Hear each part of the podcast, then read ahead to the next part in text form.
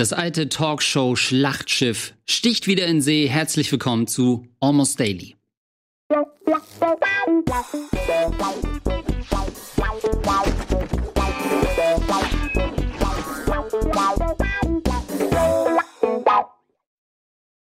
Einen schönen guten Abend, herzlich willkommen zu einer neuen Ausgabe von Almost Daily und an meiner Seite zum einen die wunderbare Mara, schön, dass du hallo, da bist. Hallo, hallo, hallo, moin, moin. Und ähm, zugeschaltet aus der Südsee Nils, hallo. Wieso kriegt Mara einen wunderbar und ich bin einfach nur Nils? Weil du, Du Südsee bist ja Nils hast. aus der Südsee. Ja, du hast Südsee. ja, das, Das stimmt. Ja, ich bin hier auf der Südseeinsel Norderney und äh, chill hier so ein bisschen äh, im seichten Sandwasser. Das ist Ach, schön. Das ist Ähm, schön hier. Wir werden gleich noch, ähm, denke ich, sehen können, wie lange du da mit komplettem Podcast-Equipment äh, im Wasser zu bringen kannst. Ähm, Mara, sehe ich, du bist immer noch in der Heimat, ne? Bei dir? Jawohl, ja, ja. Seit drei Monaten, vier demnächst. Krass. Sehr lang. Ich muss euch kurz Wow. was gestehen, dass ich gerade erst, habe ich zwei Kollegen erzählt und ich habe es bewusst so dramatisch erzählt, um mir selber vor Augen zu führen, was da passiert ist. Leute, ich wurde gestern Abend angefahren. Ähm, verbal Also oder verbal? Leider ah, nein. Sehr schön. kein, äh, kein Performance-Review, ähm, sondern wirklich von einem Auto angefahren. wie jetzt? Ohne Ja, aber- Fuck. Aber wieso bist du denn noch hier? Ja, genau so ist es. Man denkt Hast immer, du ja, noch almost deine daily. Beine? Ja, ähm, Und wo? Und warum? Kanntest du denjenigen? War es ein Zuschauer? was genau passiert ist, das erfahren wir nach einer kurzen Unterbrechung. Nein, ähm, ich wurde gestern vom Kneipenquiz, das ich zusammen mit Gino und Gunnar absolviert habe, äh, ähm, heimlich mit Team Heiden zusammen äh, im, im, Kneipenquiz gewesen, äh, heimfahren mit der Bahn. Bin natürlich in die falsche Bahn eingestiegen, musste dann aussteigen und dachte, ach komm, die eine Station laufe ich dann noch. Hatte Kopfhörer auf. Es war natürlich schon spät abends. Und dann kam ich an eine Kreuzung und der rechte Fahrstreifen dieser Kreuzung war abgesperrt. Ähm, logischerweise also durch, ne, durch Schilder abgegrenzt, da konnte also kein Auto fahren. Und ich habe da falsch gefolgert, dass auch der linke Fahrstreifen abgesperrt wäre und bin trotz roter Ampel Gedanken verloren über die Straße gelaufen und ne, zuerst der Fahrstreifen, der eh abgesperrt wurde, nichts passierte und bin dann einfach, normalerweise gucke ich trotzdem drei, also auch Gedanken verloren in der Gegend rum ähm, und bin einfach weitergelaufen und wirklich, es ist einfach ein Auto in mich reingefahren. Zwar mit relativ wenig Geschwindigkeit, es war wirklich so, dass es, ich mit der Hüfte, mit dem Knie ähm, gegen, äh, gegen das Auto gekommen bin und auch so affektmäßig geschrien habe, weil ich so dachte, oh Gott, was passiert hier? Und das Auto ist mir einfach über beide Füße gefahren. Ähm, Hast du irgendein Wort geschrien oder war das einfach ein, ein wilder Schrei? Kannst du es nochmal nachmachen? Ah, sowas. Aber so ein Ha, Ah, ja. Mhm. so ein bisschen höher, weil man so denkt, es war nicht so ein Schmerzensschrei, sondern so ein Okay. Ah, es ist aber, so sollte es nicht sein. Hattest Ähm, du Kopfhörer äh, drin? Ja, Kopfhörer auf. Und eine, ähm, und eine Jacke und eine Hose? Ja. Oh Gott, kannst du den, kannst du den, den Schrei noch einmal machen? Ah. Oh Gott. Ja, so und ich war so perplex in dieser Situation, weil ich also ich, wahrscheinlich stehe ich immer noch unter Schock, gerade hier 24 Stunden äh, später. Und die Dame, die Fahrerin, hat dann äh, Fenster runtergekurbelt. Kurbelt man noch? Nee, wahrscheinlich hat sie einfach gedrückt. Ne? Es war oder bin ich in der Zeit gereist und es war irgendwie in den 80ern dieser Autounfall. Egal. Äh, Fenster runter und dann ja, ey, sie haben Kopfhörer auf, müssen im Straßenverkehr runter. Äh, bla bla bla und dann im zweiten Anlauf, dann geht's ihnen gut, geht's ihnen gut. Ich war so, ja, ja, wieso soll es mir nicht gut gehen? Und dann ne, hat sich das äh, der der Knoten gelöst, die sind dann weitergefahren. Und dann gucke ich halt, ich hatte so zwei weiße Schuhe an und da war einfach das komplette Reifenprofil auf diesen Schuhen. What Und dann dachte ich fuck? so, ja, aber irgendwie müsste jetzt nicht mehr sein. Und dann dachte ich so, okay, stehe ich vielleicht gerade unter Schock und unterdrück den Schmerz und check das gerade nicht. Und dann bin ich nach Hause noch gelaufen, weil ich irgendwie so in so einem Tunnel war, im wahrsten Sinne. Ähm, und bin dann heimgelaufen, habe erstmal meinen äh, Fuß gekühlt, die Schuhe ein bisschen sauber gemacht und bin ins Bett. Und äh, dachte dann so, ja gut, oder also, wird das dann morgen früh so angeschwollen sein? Und ich check das jetzt noch nicht, weil der Adrenalinspiegel zu hoch ist. Äh, aber offensichtlich bin ich da mit einem Schrecken und zwei schwarzen Füßen davongekommen. Aber ich hatte gestern einfach mal einen Autounfall, ich muss es sagen. Es hilft, Wow. wenn man sich das eingesteht. Ich wurde gestern fast über den Haufen gefahren. Und das Auto Totalschaden, oder? Ja. Das Auto Totalschaden, beide Fahrer tot. Äh, aber meine Güte, meine schönen weißen Sneaker. Ähm, nee, die sind aber das könnte auch der, der, der Beginn von so einem, von so einem Superheldenfilm sein, oder? Dass du dann merkst, okay, ja. Unbreakable, ja. Shit. Ich bin einfach äh, unsterblich. Ich glaube, dass es so ist, dass in dem Moment, wo ein Mensch stirbt, ähm, zweiteilt sich das Universum. Und dann gibt's eine Realität, in der du tot bist und eine Realität, in der du das überlebt hast, sozusagen. Das bedeutet, dass gestern gab es so eine Abzweigung und der eine, die eine Kopie von dir ist tot und die, du lebst jetzt noch. Stehst du? Also gibt's uns dann auch nochmal, Nils? Ja, wenn du stirbst, dann wirst halt, du wirst dann umgeleitet und in, in dem anderen naja, Universum bist du tot. Aber wir wären ja jetzt in dem Universum, ja. wo er quasi noch lebt. Genau. Und dann müsste es uns ja auch noch mal geben in dem ja. Universum, wo er tot eine, ist. Eine oder? Version, in der wir glücklicher sind, genau. Ja, gut. Und wie erkenne ich, dass das jetzt die richtige Welt ist? Die sind alle richtig. Aber lebe ich gerade noch, Nils? Ich frage dich ganz offen. Leb jetzt, ja, jetzt in dieser, das ist, in dieser ähm, Welt lebst du, in der anderen bist du halt jetzt halt tot.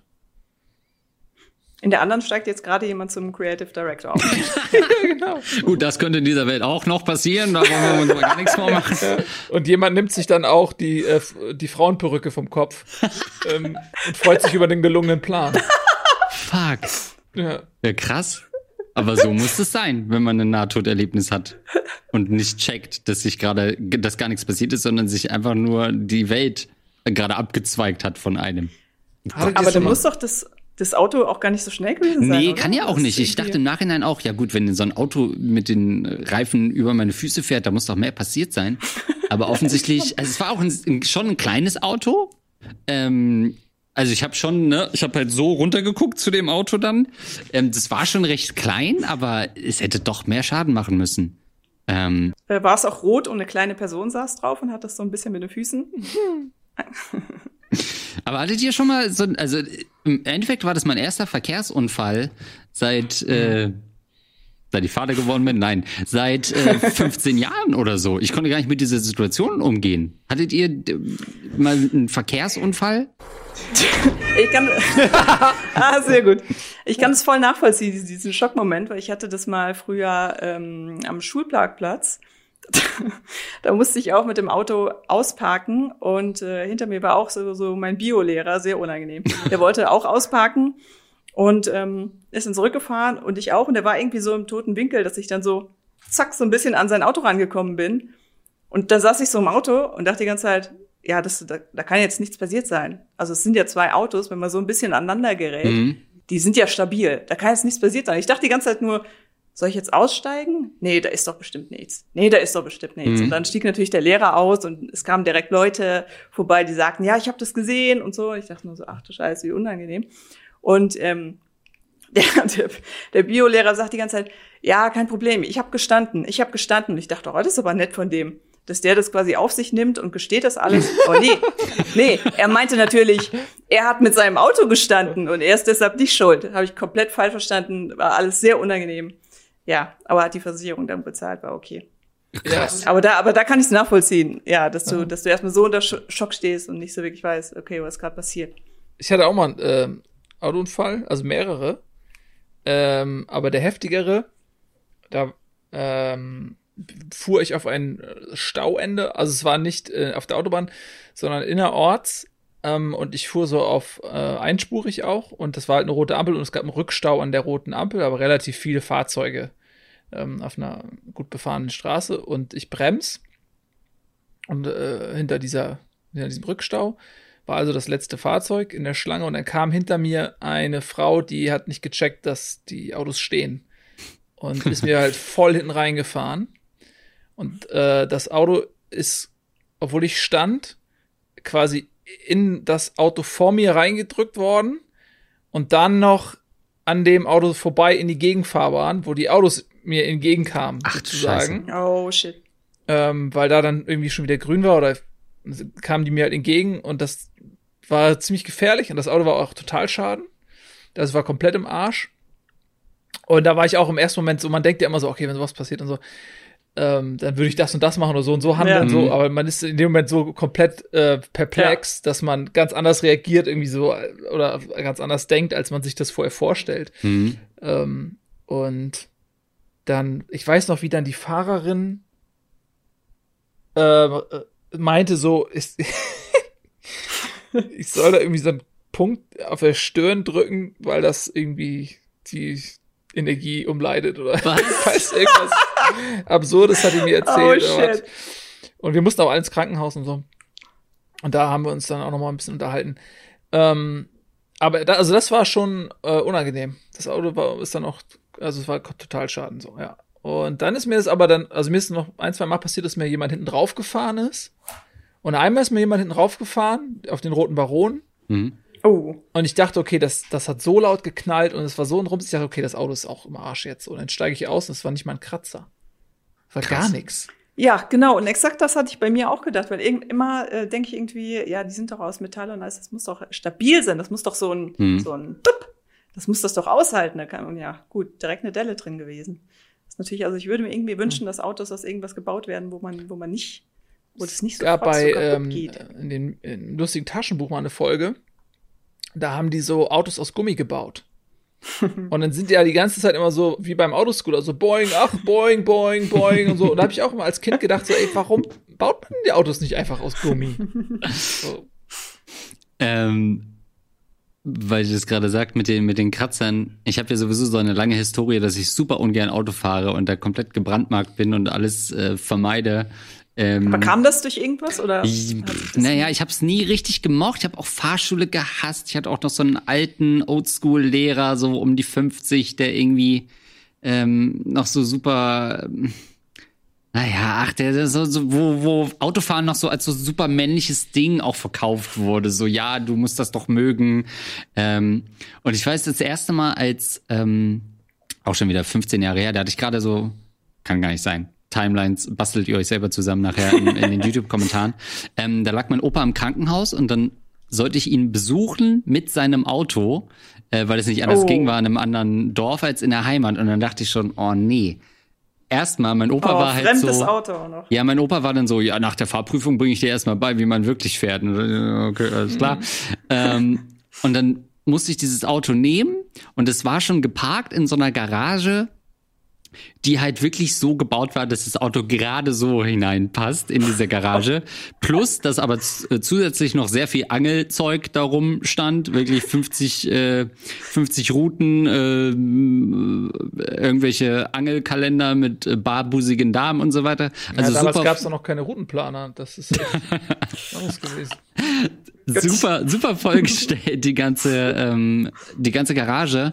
Und dann musste ich ausparken mit dem Auto. Und das ging noch, weil es nur rausfahren war, ne? Also wirklich nur gerade zurücksetzen. So, bin ins Krankenhaus, habe ihn da besucht. Und er war damit zum ersten Mal so richtig länger im Krankenhaus. Und er war super stolz, dass ich ihn mit dem Auto besuche. Mensch, dass du das einfach so damit herfährst und mich besuchst. Toll. Ja, klar, ist doch gar kein Problem. Bin zurückgefahren und dann musste ich wieder einpacken in dieser Garage. Und natürlich, so, mein Opa hatte das komplett raus, wie er in diese enge Garage rein muss. Ich natürlich nicht. Und ah, zu stark eingeschlagen, zu schwach eingeschlagen, whatever. Und dann komme ich natürlich irgendwo gegen und es kratzt mir halt komplett die halbe Seite auf von dem Auto. Und dann steige ich halt aus und denk so, fuck. Und meine Oma saß halt drin im Haus und die hatte das aber nicht Am gesehen. Fenster. Und wirklich mein erster Gedanke war, fuck, ich muss einen alten Speicherstand laden und das nochmal probieren. Oh, Wirklich? Das kenne ich, das kenne ich mega. Ja? Wenn ich irgendwas umstelle oder so, habe ich sofort von Photoshop, ja, nee, rückgängig machen. Ja. Wo ich dann denke, oh nee, fuck, oh, ich muss es ja selber Ja. wieder umstellen. Das habe ich auch mega oft. Ich dachte echt nee, ich muss einen alten Spielstand laden. Das geht Ja. doch, das, nee, fuck, das geht ja, Ja, gar ja. nicht. Und dann musste ich rein zu meiner Oma und dachte, ja, sage ich ihr das jetzt oder nicht? Weil es war halt für mich, war das halt so ein zweieinhalb Meter weißer Streifen auf Ja, dem meinst du, die ist eh halbblind, die merkt es nicht, wenn das so plötzlich. Ja, und dann, ich kam halt rein und sie hat sofort gesagt, oh, was ist denn passiert? Und ich so, oh, naja, hm, ist ein Kratzer. Ja, und dann kam mein Onkel und der hat dann irgendwie das poliert und dann war es halt nicht, also ne, war nur der Lack ein bisschen ab, aber es war jetzt nicht kein kein tiefer Kratzer. Aber es ist halt, äh, man steht, also man hat dann diesen Mix aus Schockgefühl und man würde es gerne rückgängig machen, ähm, aber es zeigt einem, wie kostbar doch unser aller Leben ist. Ähm, und wie schnell das dann doch wieder vorbei sein kann. Deswegen bin ich umso äh, froher, dass wir hier heute in dieser Runde zusammensitzen bei Almost Daily. Ja, das ist, es ist besser, wenn ein bisschen Lack abkratzt, als wenn man selbst, selbst abkratzt. Das ist, ja, so ist es. es ist schon tatsächlich so. Ja, ähm, habt ihr noch andere Nahtoderlebnisse zu bieten? Boah. Also in meiner Familie ist das gang und gäbe.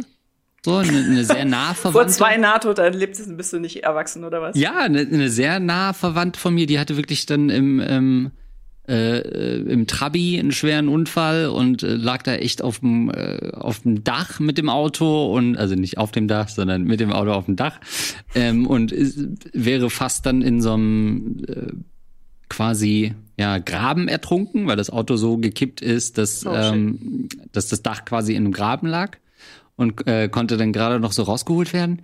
Ähm, aber ich würde fast sagen, das Ergebnis, äh, das Erlebnis von gestern reiht sich da nahtlos ein in genau ähm, diese, diese Geschichte. ein, ne? Ja, in diese Geschichte. Ich glaube, ich, ich hatte nur einmal so eine, so eine, so eine Mehrfachsteckdose, also mega unspektakulär. Was gekauft oder was? Nein, ich hatte so eine, ich hatte so eine kaputte Mehrfachsteckdose, wo ich einmal so draufgetreten bin und dann so einen Schlag bekommen habe, wo ich dann dachte, ja, okay, die tauscht jetzt aus und dann war irgendwie am nächsten Tag so eine, so eine Einweisung äh, in Strom und was weiß ich von der Uni und da hat er auch gefragt, ob wir schon mal irgendwelche Erlebnisse mit Strom hatten, habe ich das erzählt und er so, ja, da hätten sie locker bei sterben können. oh, oh, what the fuck, oh shit. Aber auch sowas, wo ich in Ja, das aber zu mal, Hause was gar ist denn nicht da passiert?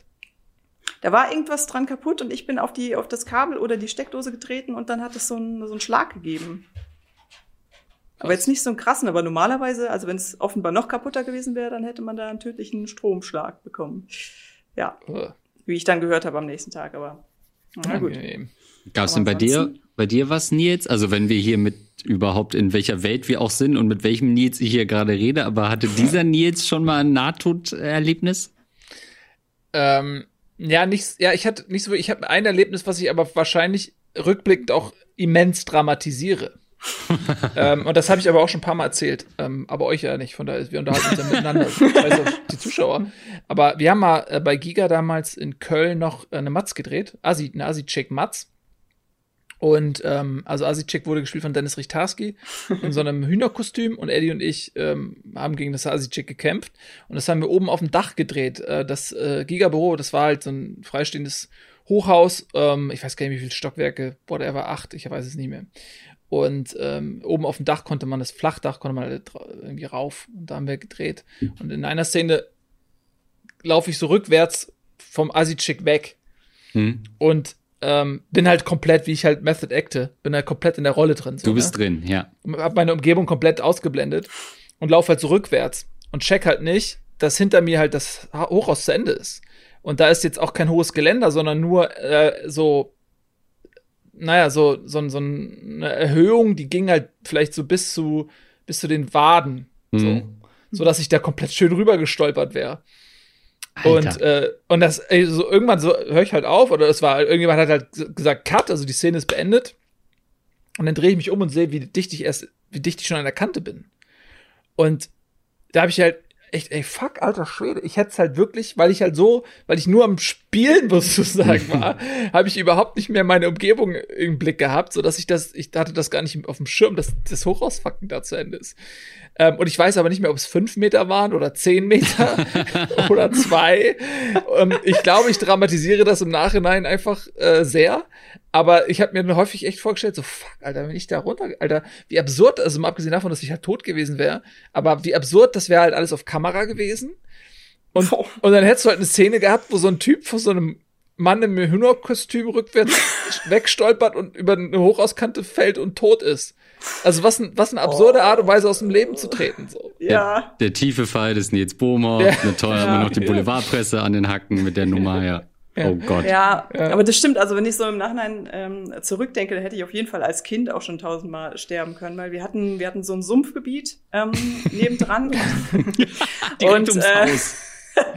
und es gab dann so einen Sommer, da hatten sich so zwei verschiedene Banden äh, irgendwie gebildet und die einen hatten ihren, ihr, ihr Hauptquartier, sag ich mal so, neben dem Sumpf auf so einer, auf so einer Insel, wo dann auch das Grundstück von einem Kind in der Nähe war. Und dann wir anderen, wir wollten das Grundstück so ein bisschen angreifen. Also wie alt war ich? Irgendwie zwölf oder so. Mhm. Und ähm, wir sind da dahin und haben gesehen, dass diese Sumpfpflanzen, das sind ja diese, diese Kolben, die kannst du so knicken und wenn du die wirfst, dann ist das wie so eine Granate, wirklich. Also du kannst die, du kannst die knicken, du wirfst die irgendwo gegen, dann explodieren die wie Verrückten. Wir dann natürlich, oh, das ist, das ist ja mega gut. Haben davon ganz viele äh, gesammelt. Das diese braunen Dinger, genau, die so aussehen genau. wie so eine Frikandel? Äh, genau, das ist wirklich äh, so granatenmäßig, wenn du die äh, knickst und wirfst. Und ähm, dann war ja dieses Grundstück von dem Kind auch noch da, dahinter, also quasi genau hinter dem äh, kleinen Gebäude, was wir angreifen wollten. Mhm. Und haben dann da diese ganzen Kolben hingeschmissen und dann flog dieses wirklich dieses ganze äh, weiße Zeug da raus, flog dann alles auf das Grundstück von, von dem Kind, was dahinter wohnte. Und das hat dann wohl der Vater gesehen, der da ähm, am Fenster stand und dann kam der Vater raus und hatte sein Luftgewehr dabei und, hat wirklich mit dem Luftgewehr auf uns geschossen. Also nee. auf die, Ach du Scheiße. Auf die, auf die anderen Kinder und wir natürlich total panisch, what the fuck, der schießt mit dem Gewehr auf uns. Es kann natürlich auch sein, dass er in die Luft geschossen hat und ich habe in der Erinnerung, dass er auf uns tatsächlich geschossen hat. Auf jeden Fall hat er irgendwo hingeschossen und wir dann völlig panisch losgerannt, direkt in dieses Sumpfgebiet rein. Und äh, da sind ja überall diese Sumpflöcher, also wirklich, wo du drauf trittst und dann äh, ein, einsinkst. Mhm. Und da bin ich dann auch mitten in eins rein, äh, hab da drin dann die Schuhe verloren und alles, hab dann da irgendwie rumgefischt, dass ich die noch finde und bin dann da durch dieses Sumpfgebiet da weggekrochen und da ist direkt so ein, so ein Fluss daneben, dann in den Fluss gesetzt und so. Aber wenn ich dann im Nachhinein denke, also wie du da auch wirklich irgendwie hättest feststecken können oder ertrinken oder was weiß ich. Bist du sicher, dass es nicht einfach der Predator-Film ist, den du gerade nacherzählst? Ist das wirklich nein, passiert? Nein, nee, das ist wirklich passiert. Und bei einer anderen Story waren wir auch noch äh, auf dem Dach von einem Haus und so. Irgendwie hat man das alles ein bisschen, ja, das ist schon nicht so schlimm. Wir wollten einfach, wir haben am Dachboden übernachtet und wollten dann nachts durch das Dachfenster über das Dach äh, raus und dann draußen rumlaufen und dann ganz sneaky wieder über das Dach oben rein und wieder auf den Dachboden, dass es keiner merkt. Hatte, ne, konnte natürlich niemand wissen dass es wirklich scheiße laut ist, wenn man auf einem Dach rumläuft. und, und, dass die Dachziegel richtig laut sind, wenn da Kinderfüße drüber laufen. Ja, und dann haben die das natürlich gemerkt. Mein Vater kam dann auf den Dachboden, dann gab's richtig, richtig Anschiss. Oh, das war unschön. Ja. Aber also so Anschiss, dass du schon das als Nahtoderlebnis auch abgespeichert hast. Ja, naja, wir hätten, wir hätten natürlich, also es waren schon zwei, drei auf dem Dach, als wir das gemerkt hatten. Wir hätten natürlich da easy runterfallen können oder so. Wahrscheinlich erstmal so, hey Mara, ganz, komm ganz in Ruhe. Ich komm erstmal in Ruhe rein mit einem Fuß vor der. nee, nee, so ist er nicht. Spinnst du, als du drin so warst? ist er nicht, der ist direkt auf 180. Ja? So dass Oh, du denkst, ach du Scheiße. Am Dach geschüttelt, kommt er jetzt runter. In, in seiner Story von der Geschichte waren wir auch mit Schlafsäcken am Dach und wollten da übernachten. Also der ist schon mal so ein bisschen, dass er da noch ein bisschen was zu erfindet. Das war natürlich nicht so. Ohne, Ey, aber der, der Typ jetzt mit dem Luftgewehr oder mit dem Gewehr, ne? Ja. Hast du das deinen Eltern erzählt? Nee, ich glaube nicht. Alter, schön, Nee. weil ich überlege mir gerade, wenn mein Sohn nach Hause kommen würde und sagt, ey, da hat eine mit dem Gewehr auf mich geschossen, ey, ich hätte ihm die Bude abgebrannt, ey. Ich hätte mir dann eine Fackel angezündet Ja. und dann hätte ich dem einfach das Haus abgebrannt. Und wenn er versucht hätte, da rauszukommen, hätte ich, hätte ich die Tür hätte ich noch zugenagelt. Ja, ich sage, ich sage im Nachhinein irgendwie denke ich, what the fuck, was war das für eine Situation? Aber damals hat man gedacht, oh ja, da hatte ich ja Glück, dass wir davon gekommen sind. Und dann ging's weiter.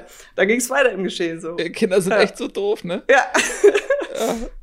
Und Ja, ich hatte auch mal so Erlebnis hatte ich auch mal. Ich hatte mal ein Erlebnis, da wäre ich fast Zeuge eines Mordes geworden. Oh. Und zwar hatte ich einen ähm, Schulfreund damals, das war, glaube ich, in der vierten, fünften, maximal in der sechsten Klasse. Zwischen vierte und sechste, eins von den Schuljahren war das. Und äh, der, dieser Freund, den ich damals hatte, äh, der war auch schon, also der hat eine ganz persönlich, das habe ich hinterher alles erfahren, das kam hinterher alles raus, also eine komplett harte Kindheit auch irgendwie gehabt, aber der war halt auch schon irgendwie ein bisschen durch im Kopf so. Hm. Und ähm, der hatte so einen Ninja-Stern. Ich weiß nicht, wo der den her hatte. Der hatte einen Ninja-Stern. Ne, hat er mit zur Schule genommen. Und dann hat er, wollte er aus Spaß irgendwie diesen Ninja-Stern, oder er wollte ihn gegen so eine Holzlatte von irgendeinem Holzgerüst werfen. Irgendwie. Und dann stand, ich weiß noch, Marco Oliver stand im Weg. Ach du Scheiße. Marco, Marco Oliver Lehmann hieß er. Nee, nicht, ich sag den vollen Namen nicht, sonst ähm, wird ihm das noch bewusst und dann verklagt er den im Nachhinein oder so. Nee, und dann hat er hat er diesen Ninja-Stern geschleudert und der ist wirklich haarzart am Kopf von Marco Oliver vorbeigeflogen und dann auch in diesem Holzgerüst stecken geblieben, was er, glaube ich, dass das Ziel ursprünglich war. Aber er konnte, also das war so knapp, dass man das gar nicht kontrollieren konnte, so dass der da wirklich, also der hätte den einfach fast getötet. Ich weiß nicht, wie, also wie tödlich so ein Ninja-Stern ist, wenn er in den Kopf fällt. Hm. Aber ich kann mir vorstellen, dass das schon sehr unangenehm sein kann. Es war halt ein echter Ninja-Stern, es war halt nicht irgendein Kinderspielzeug. Ich weiß nicht, wo der den Scheiß her hatte. Es, es gibt halt immer so Kinder, es gibt halt immer Kinder, die, die leben an der, an der Grenze und teilweise auch drüber des Wahnsinns. Ja. Und die Ja, bauen es- ja. Scheiße auf eine Art und Weise. Da würde man im Leben niemals drauf kommen. Und ich hatte halt wirklich so ein, zwei Freunde, die komplett schon äh, als Kind schon verrückt waren. Aber offensichtlich war er kein Ninja, weil sonst hättet ihr ja nicht gesehen, wo der Stern überhaupt kam. Ne? Ja, Aber es ist sowieso krass, wenn du, wenn du so kleinen Kindern irgendwie so waffenmäßige Sachen gibst, weil ich kenne auch die Geschichten äh, irgendwie von meinem Onkel oder so, die hatten dann einfach Pfeile und Bogen früher und dann haben sie auch äh, einen aus, aus Versehen ins Auge geschossen und so. ist mir Ach auch mal passiert. Scheiße. Ist mir passiert. Ins Ja, Auge. und, ja, also und zwar, wir waren damals äh, mal bei den Karl-May-Festspielen. Ich weiß gar nicht, ob das. Das muss die Zeit gewesen sein, weil wir waren in Bad Segeberg bei den Karl-May-Festspielen. Und da haben wir dann so Pfeil und Bogen gekauft und Speere, aber das, die hatten so. Äh, die, die Pfeile hatten so Gumminoppen vorne drauf. Okay. Oh, Also es war eigentlich völlig ungefährlich. Aber wir haben damit immer so draußen gespielt, so in, in so, so Wald- und Wiesenlandschaft. Und da war ein so ein Typ, ich weiß gar nicht, jetzt haben wir da irgendwie so rumgespielt. Und da war ein so ein Typ und er meinte so, ey, du gehst jetzt da weg oder ich sch schleuder diesen Stock nach dir oder irgendwas hat er gesagt. Und der, also es hat, ich stand nicht im Weg oder der wollte einfach, es so ein Machtspiel oder was, ich weiß nicht, der wollte einfach, dass ich irgendwie weggehe, um mich zu ärgern oder whatever. Und ich Mhm. habe natürlich gesagt so, nee, mach ich nicht. Und dann hat er natürlich gedacht, so scheiße, ich kann jetzt nicht einfach hier eine Ansage machen und damit nicht irgendwie die nicht bis zum Ende durchziehen, wenn er sagt nein. diesen, diesen Stock nach mir geschleudert. Und der ist mir wirklich so einen Millimeter unter dem Auge, ist, ist der mir ins Gesicht gefahren. Und, ähm, äh, und so, zack, hier so rein. Und dann. Warte mal ganz kurz. Warte mal eben eine Sekunde. Ich glaube, der schleudert auch So. mit dem Stock. Ähm, nee, ich habe hier, diese, ich hab hier diesen Scheinwerfer stehen. Wo wir sind gerade erzähle ich, wie, dass, dass Kinder immer nur Scheiße bauen. Und mein Sohn ist auf der anderen Seite der Tür und er schiebt da irgendwas durch, sodass dieser Scheinwerfer also gleich umkippt. So. Und er komplett kaputt sein wird, wenn er nicht damit aufhört. Egal. ähm, was ich sagen wollte ist, der, ähm, ich kann gerade nicht, tut mir leid. Ähm, was Gib ihm doch sagen? mal Pfeil und Bogen, damit er ja, sich beschäftigen nee, kann. wo war ich stehen? Ach ja, genau. Mir ist das Ding komplett hier so, also ein Millimeter unter das Auge reingefahren, dies- dieser Stock. Und ich weiß, ich bin nach Hause dann, das war also direkt vor, vor unserem Haus, halt Brachland. Und äh, ich gucke in den Spiegel und mein ganzes Gesicht war gefühlt, also es sah aus wie bei Carrie.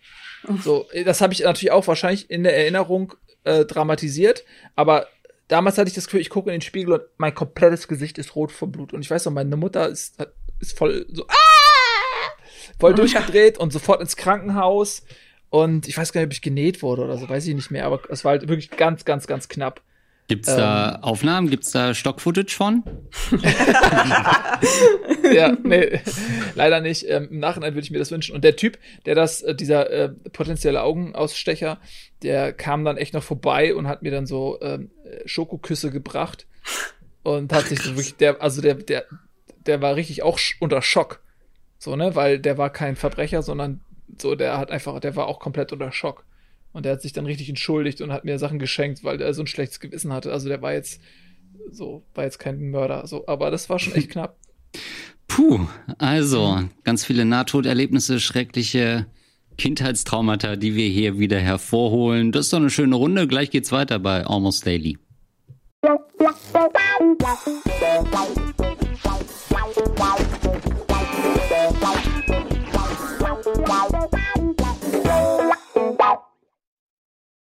Willkommen zurück zu Almost Daily mit Mara und dem wunderbaren Nils.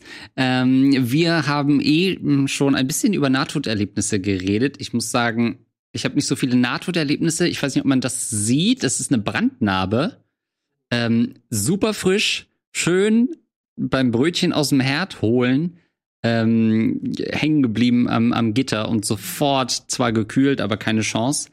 Ähm, die werde ich wahrscheinlich noch ein, ein halbes Jahr haben. Äh, und zwar beim Urlaub in Holland, äh, in den Niederlanden. Und ich bei diesem Holland-Urlaub dachte ich die ganze Zeit, wirklich super pittoreskes Land, ähm, ja, flach, aber herrliche Landschaften, super schöne Architektur. Und ich war die ganze Zeit so ein bisschen überrascht, wieso ist Holland eigentlich so geil? Ähm, und dann fiel mir ein, warum ich so negativ auf Holland geprägt bin. Äh, nämlich, weil ich natürlich aufgewachsen bin mit sieben Tage, sieben Köpfe und ich mir ständig diese, ähm, dieses, diese bissigen Kommentare von Mike Krüger und Kalle Pohl über in Richtung Rudi Carell anhören musste. Ähm, Holländer immer mit ihren Wohnwagen, alles ist so platt, äh, Holzschuhe und so weiter. Und dann dadurch merkte ich, dass so diese alte Deutschland-Holland-Rivalität, die es natürlich auch im Fußball so lange gab, ne, ohne Holland fahren wir zur äh, EM äh, oder zur WM, dass das überhaupt so in meinen Köpfen so krass war und dass ich jetzt echt mal sagen muss, ja, Holland ist so ein richtig schönes Land mit so vielen schönen Ecken. Ähm, wie siehst du das gesellschaftshistorisch, Nils? Was lief da schief in der ähm, Beziehung Deutschland-Holland? Mhm. Ich glaube, dass Deutschland grundsätzlich problematische Beziehungen mit seinen Nachbarn pflegt, also historisch bedingt. Und ähm, der, der Deutsche neigt ja im Allgemeinen auch dazu, ähm, sich, sich gern als etwas Großes sehen zu wollen mhm. und sich dann, ähm, je höher er sich selber sieht, die, die Distanz ähm, zu seinen Nachbarn dann auch gerne immer wieder betont. Also so die Höhen, die Höhenunterschiede. Seine Selbstwahrnehmung und die Wahrnehmung des Landes. Und ähm, Holland ist natürlich kleiner mhm. und ähm, Deutschland ist der große Bruder, der große Nachbar, ist erfolgreicher im Fußball. Und äh, ich glaube, dass das ist dann so eine, so eine Eigenart, sich dann so lustig zu machen, so ein Stück mhm. weit. Ähm, und was, also diese Rivalität wird natürlich wirklich auch durch den Fußball natürlich befeuert.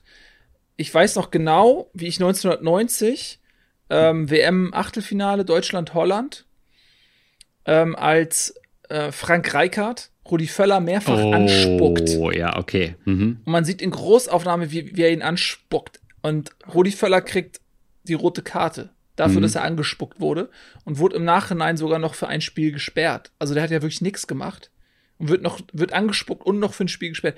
Also so das hat das hat mich damals so wütend gemacht und zwei Jahre vorher bei der Europameisterschaft 88, die war in Deutschland, ähm, da haben wir gegen Holland verloren und da hat sich Frank Reicher äh, hat sich ähm, nicht Frank Reichert, sondern äh, äh Kuhmann, Roald Kuhmann, hat sich mit einem Deutschland-Trikot den Arsch abgewischt.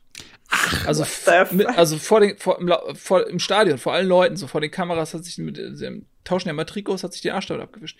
Ähm, und das, und das war so mein Holland-Bild als Kind.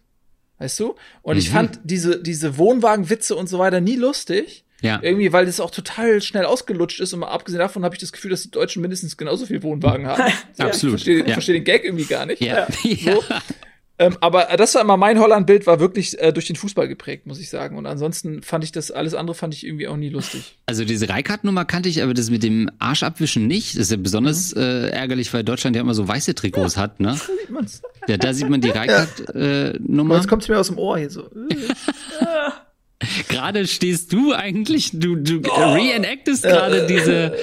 Ja.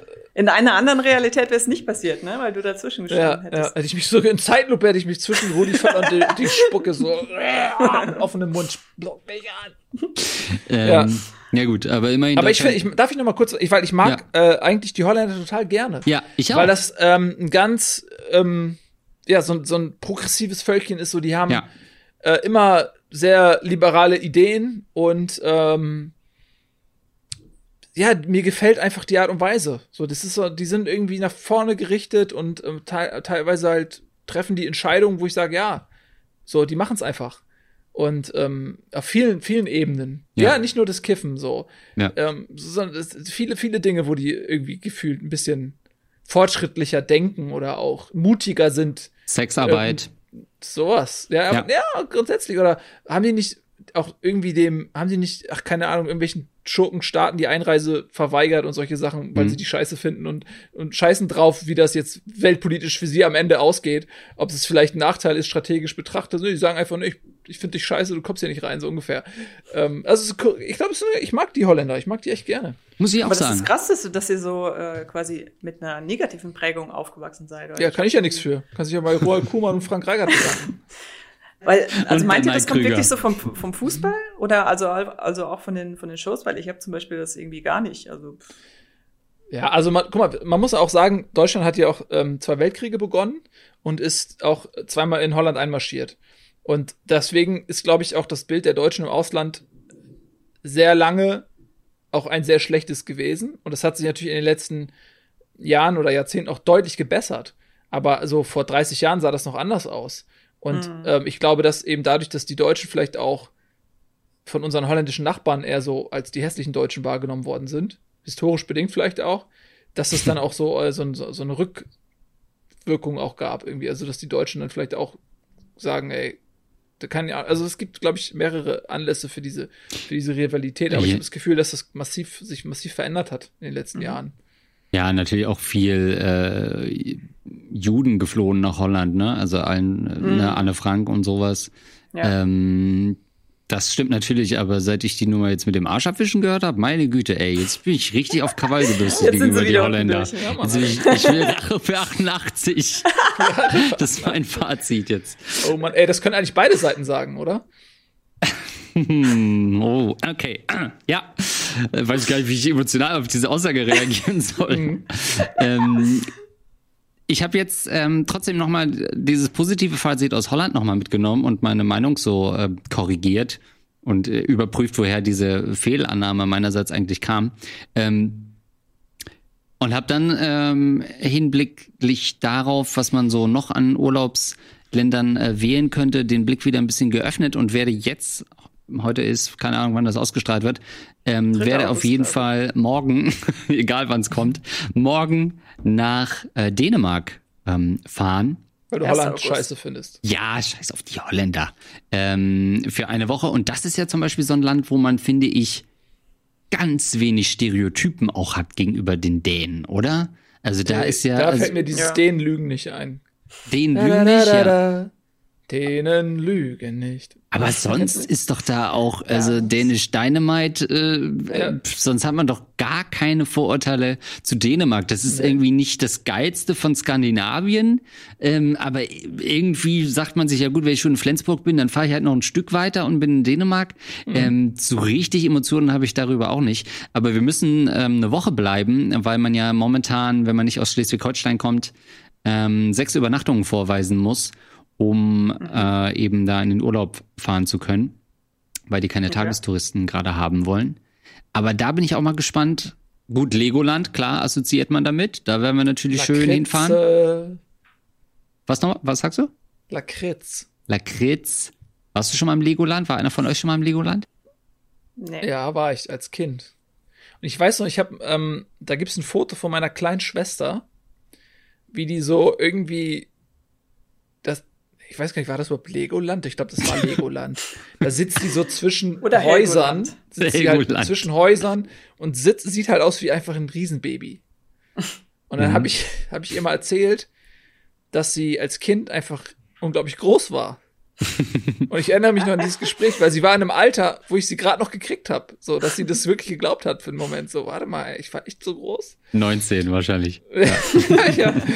Ähm, ja, das nee, daran. Ja, also wir waren tatsächlich mal, das, aber das, äh, da war ich äh, noch relativ jung. Da waren wir mal in Legoland. Ja.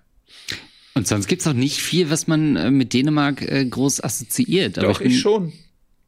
Und zwar gibt's da den, äh, Entschuldigung, willst du auf irgendwas hinaus? Oder nee. eine Herleitung oder sowas? N nee. Nein, nee, okay, fahr fort. Weil ich, ich war tatsächlich mehrfach mal in Dänemark ähm, beim Dana Cup. Und das ist ein Jugend, riesiges Jugendfußballturnier. Ich glaube, das zweitgrößte der Welt oder so, nach dem Gothia Cup in Schweden oder sowas. Und da waren wir zweimal. Und ähm, da sind Mannschaften aus der ganzen Welt, äh, Jugendmannschaften und spielen halt ein Turnier aus. In, in den verschiedensten Altersklassen. Und äh, das, äh, das war super, ey. Wir haben dann so in so einer Schule gepennt also in einem Klassenraum, der wirklich zweckentfremde, die, jede Mannschaft hat ein Klassenzimmer bekommen, wo man wirklich nebeneinander auf Isomatten gepennt hat. Wie so, also wirklich wie in so einem Roland Emmerich-Film irgendwie, wo man sich, wo die Leute dann nach einer Naturkatastrophe irgendwo eingepfercht werden. So war das, aber es war damals mega geil, es war wie halt eine Klassenfahrt. Und ähm, genau, und da, äh, da, also das war toll, weil da gab es zum einen damals noch, ähm, war das eine Zeit, als Musik immer lokal veröffentlicht wurde, um den, um so die Märkte nacheinander sozusagen zu erobern. Und damals, weiß ich noch, da gab es ein großes Zelt und da war dann Disco und da lief immer Aqua mit Barbie Girl und so. Und das gab es in Deutschland noch gar nicht. Mhm. Und das kam erst paar Monate später in Deutschland raus. Und war, war ja, glaube ich, dann auch Nummer eins oder so. Ja. Und das kann man sich gar nicht mehr vorstellen, weil heute ist alles so globalisiert. Wenn irgendwo ein Song veröffentlicht wird, dann ist er überall gleichzeitig auf der Welt. Und damals, ich habe mir das so erklärt, ich weiß nicht, ob das stimmt, dass es halt die Plattenfirma irgendwie so einen Release-Kalender hat, wo sie sagt, okay, pass auf, die Künstler müssen ja auch ins Fernsehen da und und, und auf Tour gehen und dann machen wir erst das und dann das und dann das. So habe ich mhm. mir irgendwie erklärt, vielleicht ist es auch Quatsch. Ähm, ja, das war super. Und da habe ich einen Unfall gehabt. Sieht man nämlich noch hier ne, bei NATO-Erlebnisse. Ich habe hier so eine Narbe im Gesicht. Oder hier irgendwo so, da. Und ähm, das ist auch beim Danaka passiert. Äh, da äh, ist der Stimmt. Ball auf den, ist auf den Torwart zugerollt äh, und ich habe so mit meinem Körper den Ball abgeschirmt, damit unser Torwart rauskommen kann und den Ball in die Hand nimmt. Und der Spieler hat, also Gegenspieler hat mich geschubst und ich bin in unseren Torwart reingeknallt und hat mir so quasi, mein Mund war offen und ich habe mit meinem eigenen Zahn mir hier meine Lippe durchgebissen. Und dann wurde ich da vor Ort in einem Zelt genäht. Und dann wollte ich direkt weiterspielen, weil ich dachte, ich bin eine harte Sau. Ich sehe zwar aus wie so ein Fleischklops, jetzt hier, alles blutig und fett, aber ich wollte dann unbedingt weiterspielen, da durfte ich nicht. Da war der Dana Cup für mich gelaufen, das war Tag eins. Es gibt zwei Gründe zum Dana Cup oh. zu fahren, Fußball spielen und Mädchen gucken. Und es war Tag eins komplett vorbei. Weil ich hatte so eine Fresse, ich konnte nicht Fußball spielen, ich hatte so eine Fresse und es war einfach nur noch lame. Ja, Mädchen gucken konntest du doch noch. Ja, aber ich meine, ich hätte eh nichts gemacht. Wie alt war ich denn? 15 die hatten nur oder nicht so? zurückgeguckt, ne? ja, die, haben, die, hatten, die, vielleicht haben sie mich wahrgenommen, aber gedacht so, äh. oh shit. So, ja. ähm, genau, also ich, äh, lange Rede, kurzer Sinn, also die Geschichte hat jetzt ehrlich gesagt gar nicht so viel mit Dänemark zu tun, aber es ist eine persönliche, eine persönliche Geschichte. Sie ist auch nicht dir passiert, aber. ja, ja, genau. Ja. Ja, ich war einmal nur in äh, Dänemark, ganz klassisch in Kopenhagen, äh, in, übers Wochenende in so einem Airbnb mit einer Freundin. Mhm. Und das war aber dadurch ein bisschen überschattet, dass wir einen etwas komischen Airbnb-Host hatten, der ähm, irgendwie so, so ein Strahlemann öffnete uns da die Tür mit offensichtlich deutschen Wurzeln, sehr, sehr blond. Ähm, und dann äh, führte er uns ins in Schlafzimmer. Es war so eine klassische Airbnb-Wohnung. Okay, Jetzt wird's weird irgendwie. es war so eine klassische Airbnb-Wohnung, wo man weiß, man liest im Inserat, ja, ich bin irgendwie übers Wochenende weg und vermietet es unter. Man sieht aber, da hat seit fünf Jahren keine Sau gewohnt äh, in diesem Haus. Und dann sind wir ins Schlafzimmer und dann war das Schlafzimmer ähm, waren halt so zwei getrennte Betten, aber die Betten waren zwar Erwachsenenbetten, aber aufgebaut wie Kinderbetten mit so einem Kasten vorne und hinten, wo auch noch so Namen eingeritzt waren. Oh Gott. Das heißt, ich Deine Namen auch ja, schon? genau, und dann wurde ein Strich gemacht. nee, aber dann, ich habe dann irgendwie im Bett von Michael oder so geschlafen und es war okay. irgendwie so als weiß ich nicht, hätte er seine Kinder verloren und, und in diesen Betten leben sie aber irgendwie oh. weiter. Äh, und man schläft dann da. Aber an sich ein rundum gelungenes Wochenende, hab trotzdem fünf Sterne gegeben für die Nummer. ja, aber an sich ist das natürlich äh, trotzdem cooler, dass du da dann ein eigenes Zimmer gehabt hast, weil ich weiß noch, ähm, wir sind nach dem, nach dem Abi so mit sechs, sieben Leuten nach Dublin geflogen und hatten da auch so ein, so ein in so einem Hostel waren wir drin. Das war ein Zehnerzimmer oder so. Das heißt also, wir waren sieben Leute und es waren dann immer noch drei, die wir nicht kannten.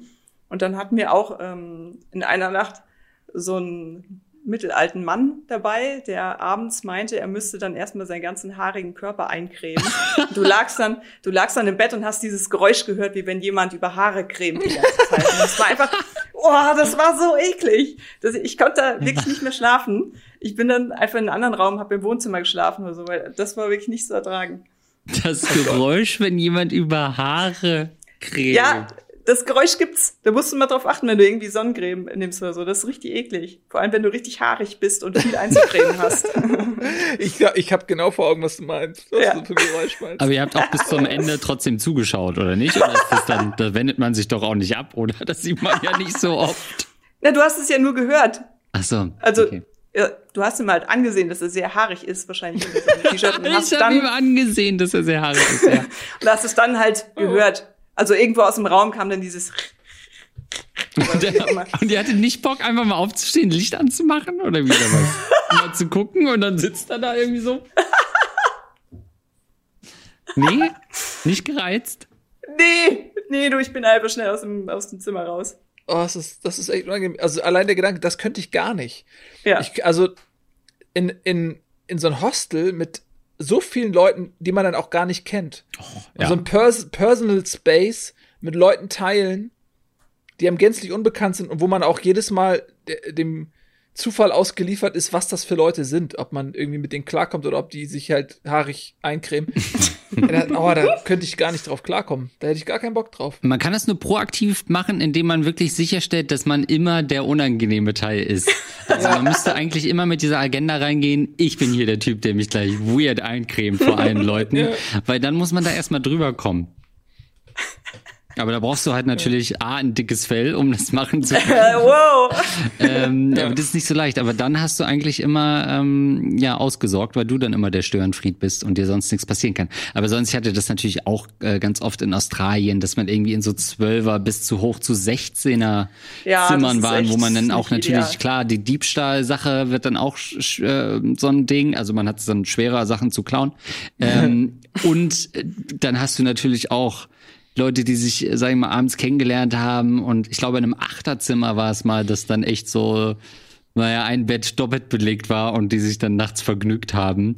Was natürlich auch so Ey, das weird muss man ist. sich mal trauen, ey. ja, das ist schon, Alter, in einem Acht, aber das ist schon, das ist, hat schon was von Exhibitionismus. es hat, ja, es ist, äh, Haben es- Sie den, haben Sie das Licht äh, wenigstens ausgemacht? So. Ja, Licht war aus, aber sag ich mal, es war noch genug Licht im Raum, ähm, um, Aber- um gewisse Sachen nachzuvollziehen. Da weiß man natürlich auch nicht sehr gut.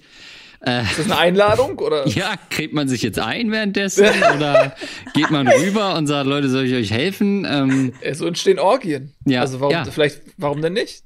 Aber sie haben nicht mehr irgendwie das abgehangen oder irgendwelche Kleider davor gehangen Nee. oder so? Das, da abgehangen war da gar nichts, nee. ähm, nee, aber das ist natürlich, das, ähm, ja, ich habe dann natürlich so getan, als ob ich schlafe, logischerweise.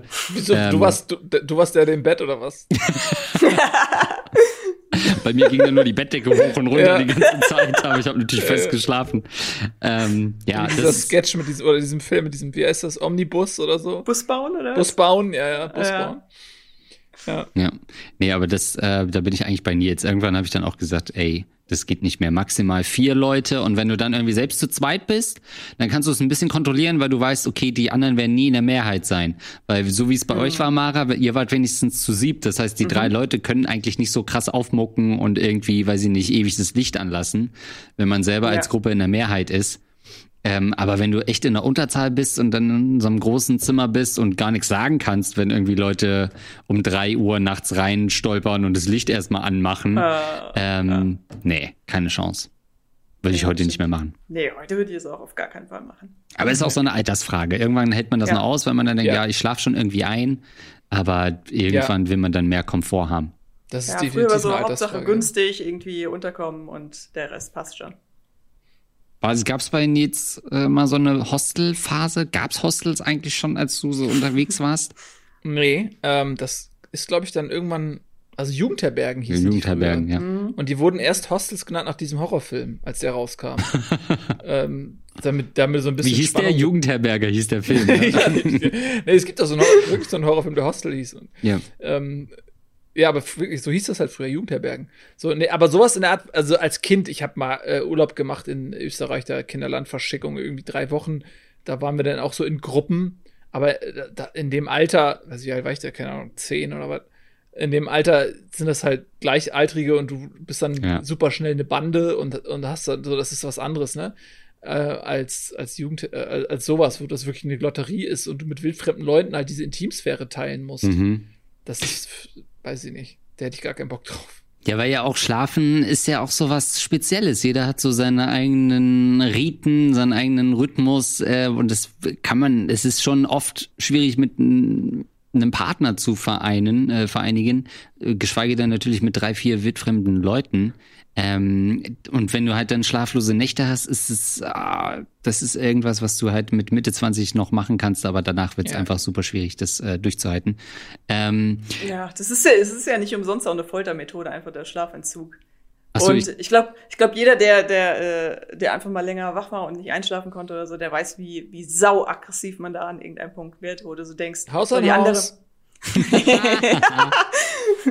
die andere Person, die da gerade schnarcht, die werde ich gleich erwürgen, aber ohne Mist. ja, stimmt. Hm, aber Ohrenstöpsel helfen. war das nicht so, wer hatte denn diese Idee für dieses diabolische Haus-an-Haus-Ding? Also wer kann sich denn sowas ausdenken? Leuten einfach im spielerischen Rahmen den Schlaf zu entziehen. ja. Ja, also, ja, gut, äh, das, äh, es wird Haus an Haus 2 wird bald kommen, es wird noch krasser werden, ey, da wird's, da wird niemand auch nur ein Auge zu tun. Ja. genau, das ist die Prämisse. Scheiß auf die Spiele, niemand darf schlafen. ja, gut. Ja. Hast du denn schon zwei Team-Captains? Ähm, Oder ah, bist nee, du das- da noch in den das- Gesprächen? Nee, also es ist echt schade, weil wir waren sehr weit mit der Haus an Haus 2 und dann kam halt Corona und hat es natürlich jetzt erstmal komplett zerbombt alles, aber äh, irgendwann, wenn es dann wieder geht, dann nehmen wir den Faden hoffentlich wieder auf, wenn er nicht zu sehr zerfasert ist und dann äh, freue ich mich sehr, sehr auf Haus an Haus 2 und 3 und 4. Das wird auf jeden Fall geiler werden noch als das erste Mal. Ähm, aber ich will nicht vom Thema ablenken. Ähm, wir waren so ein bisschen, wo waren wir? So Ho- Hostel und äh, Mhm. äh, so Urlaubssituationen und so weiter. Ich habe gerade überlegt, also genau, Dänemark hast du gesagt, Kopenhagen. Kopenhagen, ist- Kopenhagen ist eine sehr schöne Stadt. Ja. Auch da wieder ähnlich wie Holland, sehr modern, ähm, auch zum Beispiel die Fahrradwege. Mhm. Es geht, also die Highways in der Stadt sind Fahrradwege.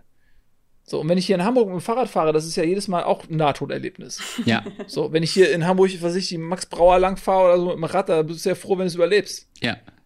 Er ist und da, ja, und da bist du einfach, ja, das ist völlig klar. In der Stadt wird mit dem Fahrrad gefahren. Und so ist, sind die halt die Wege auch aufgebaut. Und das, ich finde es super. Jetzt äh, sind natürlich die äh, Autofahrer, die gerade am Steuer Almost Daily gucken, sind schon bereit, einen Kommentar zu tippen. Aber natürlich auch so Städte wie Oslo, wo in der Innenstadt komplettes Fahrverbot ist, zeigen ja, wie es eigentlich wie der Weg sein müsste. Ähm, natürlich ist es gerade in Amsterdam so, dass man eigentlich als Fußgänger noch gefährlicher lebt, weil man das Gefühl hat, man wird ständig über den Haufen gefahren. Äh, unter dem Argument der, ja, hier sind halt ganz viele Radwege. Ähm, du hast diese riesigen Rad Bahnhöfe, die fast schon einschüchtern sind, wo so gefühlt 500, 600 Fahrräder übereinander gestapelt stehen, ähm, damit jeder wirklich zwei, drei Räder zur Hand hat. Ähm, das ist natürlich die Kehrseite, dass äh, gewalttätigen Radfahrern noch mehr Aufmerksamkeit geschenkt wird, aber das ist wahrscheinlich der Preis, den wir in unserer Zivilgesellschaft irgendwann tragen müssen, ähm, wenn die fossilen Brennstoffe uns ausgehen. Mir geht es auch gar nicht nur um, um CO2 und so weiter. Das ist natürlich sowieso Thema, aber ich finde tatsächlich, wir hatten das mal hier in Hamburg, dass dann so ein Innenstadtbereich verkehrsberuhigt wurde, zwangsberuhigt wurde. Und ich fand das so geil. Hm. Wenn nur auf einmal so die komplette Straße ist sozusagen Flaniermeile, Fußgängerzone. Mhm. Und ich stelle mir ganz oft vor, ähm, wie schön das wäre, wenn die ganzen Straßen, das ist natürlich jetzt utopisch, ist mir völlig klar. Aber stell dir vor, die ganzen Straßen sind unterirdisch oder wh- whatever. Und alles, was hier asphaltiert ist und dreckig ist und, und Platz wegnimmt, wäre einfach eine, wären wären schöne Alleen. Hm. Alles, alles, der komplette Raum zwischen den Häuserzeilen, also die, wo, da, wo jetzt die Straßen sind, einfach ein paar Bäume, paar, ein Springbrunnen, einfach so wie so eine Parkanlage. Oh, das wäre mega. Also ja. üb- einfach, du gehst vor die Tür und bist in den Park zu sein. Wie viel, wie viel schöner das in der Stadt wäre. Absolut. Es Ja. geht ja jetzt schon, äh, in Hamburg ist es ja auch sehr viel, in vielen anderen Städten habe ich es jetzt auch schon äh, erlebt, diese Art Renaturierung, dieses, äh, wir machen wieder Wildblumen äh, Blumen und machen da abgetrennte Beete, damit sich da Insekten und, und Bienen wieder niederlassen und Blumensorten. Das finde ich wunderschön, dass das gerade in so vielen äh, Städten passiert, dass man Ja. irgendwie wieder mehr Natur auch zurück ansiedelt. Hamburg ist ja eh sehr grün schon. Also ein Naturerlebnis quasi.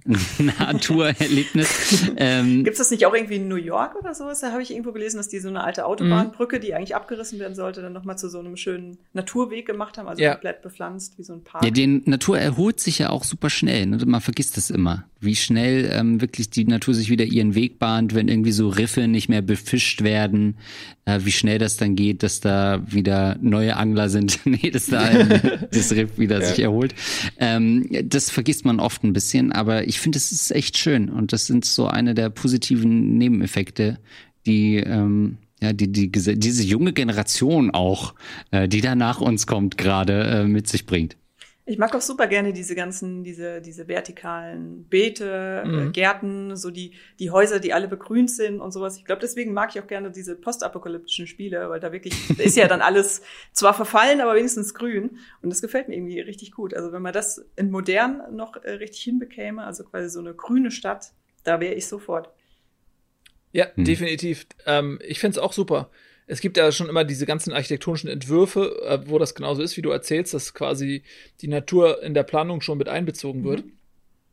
Ich glaube, ich weiß nicht, wie das ist so mit Insekten und so, ne? Ob man dann irgendwie dann irgendwie ständig irgendwie nur so Kakerlaken in der Wohnung hat oder so. äh, vielleicht ist das auch ein Problem. Aber so grundsätzlich mehr so nachhaltig zu planen und die Natur mit einzubeziehen in die Planung und so. Ich glaube, dass ähm, das, äh, ja, da steckt schon eine Menge Potenzial drin. Und ich glaube auch, dass die nächste Generation, also die jungen Leute, die jetzt irgendwann auch das Sagen haben werden, die sind natürlich zum einen in der Bringschuld, ne, dass sie aus ihrem Idealismus auch Realität dann machen. Ist ja mhm. klar, oftmals, ähm, glaube ich, verflüchtet sich der Idealismus auf dem Weg von ich habe nichts außer Ideale bis hin zu, ich bin in einer Entscheiderposition. Auf diesem mhm. Weg werden Ideale oft so wegdestilliert. Und was dann am Ende in der Pfanne übrig bleibt, ist halt der zähe Brei des, des, des Pragmatismus und der und so. Ähm, mal gucken, wie das dann am Ende wird, aber ich glaube, äh, dass die jungen Leute echt ähm, was verändern können, wenn sie, wenn sie am Ball bleiben. Und äh, das, das wird, glaube ich, gut werden können. Das ist doch ein äh, schönes Schlusswort. Ähm, Nils, ich würde euch, liebe Zuschauer, da nochmal die aktuell erschienene Sinus-Studie ans Hand, äh, an die Hand geben. Die ernsthafte ähm, Jugend? Hast du das auch gelesen? Ja. Ja. Möchtest du da kurz nochmal ein paar äh, Ergebnisse umreißen, Mara? War das, war das die Studie mit 70 ja. Leuten, oder? Hallo? Schon ein bisschen mehr. Ja. Es waren, es waren nicht so viele, aber es kam auf jeden Fall heraus, ähm, dass die Jugendlichen sich sehr viel mehr für auch ernste Themen wie Naturschutz und sowas interessieren und diese, diese pure Spaßgesellschaft, wie, oder wie die Jugend eher in den 90ern zum Beispiel drauf war, dass das jetzt nicht mehr so der Fall war bei denen, die jetzt befragt wurden, dass die sich durchaus auch interessieren für diese ganzen ernsten Themen. Ja, und eher auch konservative Lebensentwürfe äh, ja. anstreben, ne? Wirklich so mhm. klassisch, ich will eine Wohnung haben, ich mhm. will einen Partner haben nicht oder mehr im Partnerin. leben. Genau so ist es. Ich will Rocket Beans abonnieren. Diese, diese Eckpfeiler, die man im Leben haben sollte. Das solltet ihr auf jeden Fall auch tun an dieser Stelle. Wenn ihr das noch nicht macht, dann äh, könnt ihr uns auch gerne supporten im Rocket Beans Supporters Club ähm, und äh, helft damit Mara die Welt wieder zu begrünen weltweit. Da seht ihr das nochmal, da findet ihr alle Infos. Ähm, vielen Dank, lieber Nils, vielen Dank, liebe Mara. Ähm, lasst gerne einen Kommentar da, wenn es euch gefallen hat. Was sind eure Nahtoderlebnisse? Gab es da mal was? Ähm, ich lese mir das alles durch. Bis zum nächsten Mal. Ciao. Tschüss. Tschüss.